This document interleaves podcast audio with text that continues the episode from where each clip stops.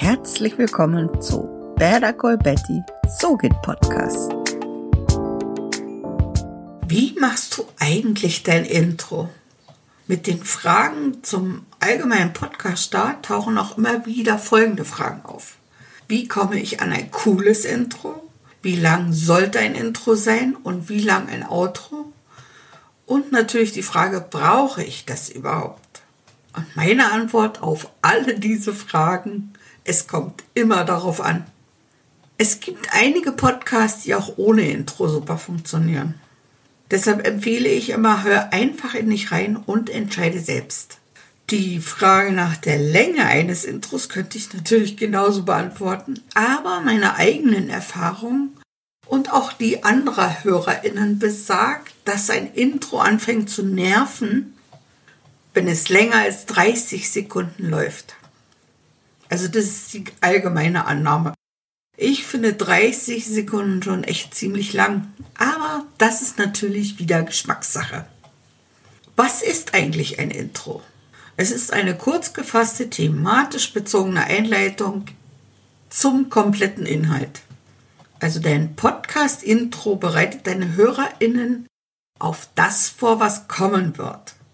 Das bedeutet, dass dein Intro das erste ist, was deine potenziellen HörerInnen auf die Ohren bekommen. Und was gehört zu einem Intro? Dazu gehört natürlich nicht nur der Einleitungstext, also die Vorstellung deines Podcasts, sondern auch die thematisch passende Musik. Stell dir Folgendes vor. Bei deinem Podcast-Titel springt bei mir sofort das Kopfkino an und du hast mein Interesse geweckt. Ich klicke also nun auf Play was ich jetzt zu hören bekomme, entspricht so gar nicht dem, was ich erwartet hatte. Also schalte ich ab. Sofort. Ich weiß das denn ich mache das wirklich. Natürlich sind da die Geschmäcker verschieden. Vor allem was die Musik betrifft. Aber ich gehe zum Beispiel bei einem, sagen wir mal, Meditationspodcast nicht davon aus, dass mich im Intro ein steiler Hip-Hop-Part erwischt sondern ich erwarte eher gedämpfte und entspannende Musik. Nichts gegen Hip-Hop, ich mag Hip-Hop, wirklich, aber nicht in diesem Zusammenhang. Das passt einfach nicht.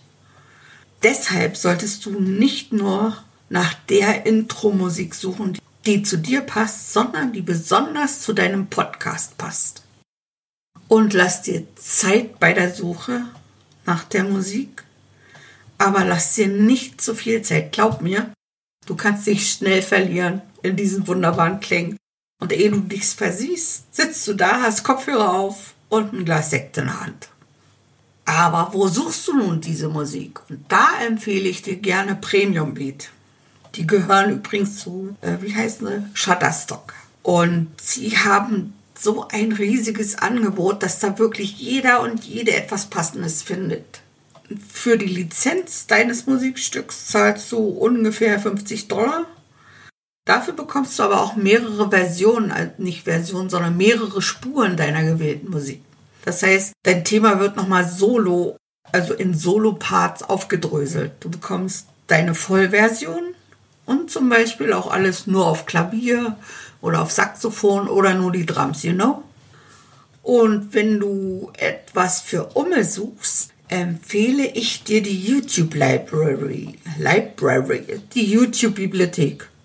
Die Auswahl ist dort auch echt riesig, aber nicht ganz so vielfältig. Du kannst äh, je nach Vermerk die Musik ohne oder mit Erwähnung des Komponisten nutzen.